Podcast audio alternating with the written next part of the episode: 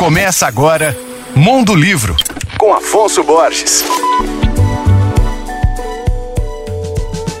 Olá, ouvintes, leitores da Alvorada FM. A ficção científica brasileira tem muita qualidade e precisa ser mais conhecida. É isso que defende o escritor, ensaísta e coordenador de oficinas literárias Oliveira Demon.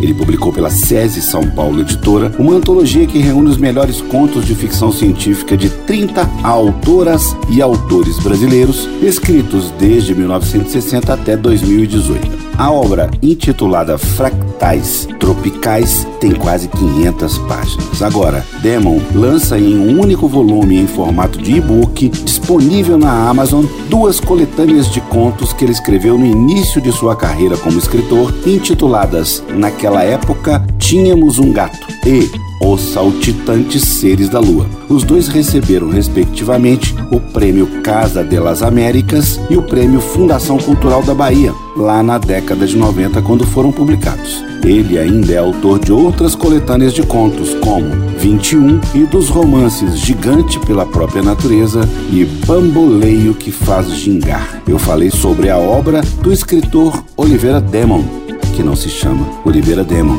é um pseudônimo. Meu nome é Afonso Borges, Instagram arroba Mondolivro e você pode ouvir e baixar todos os podcasts que eu falo no site alvoradafm.com.br.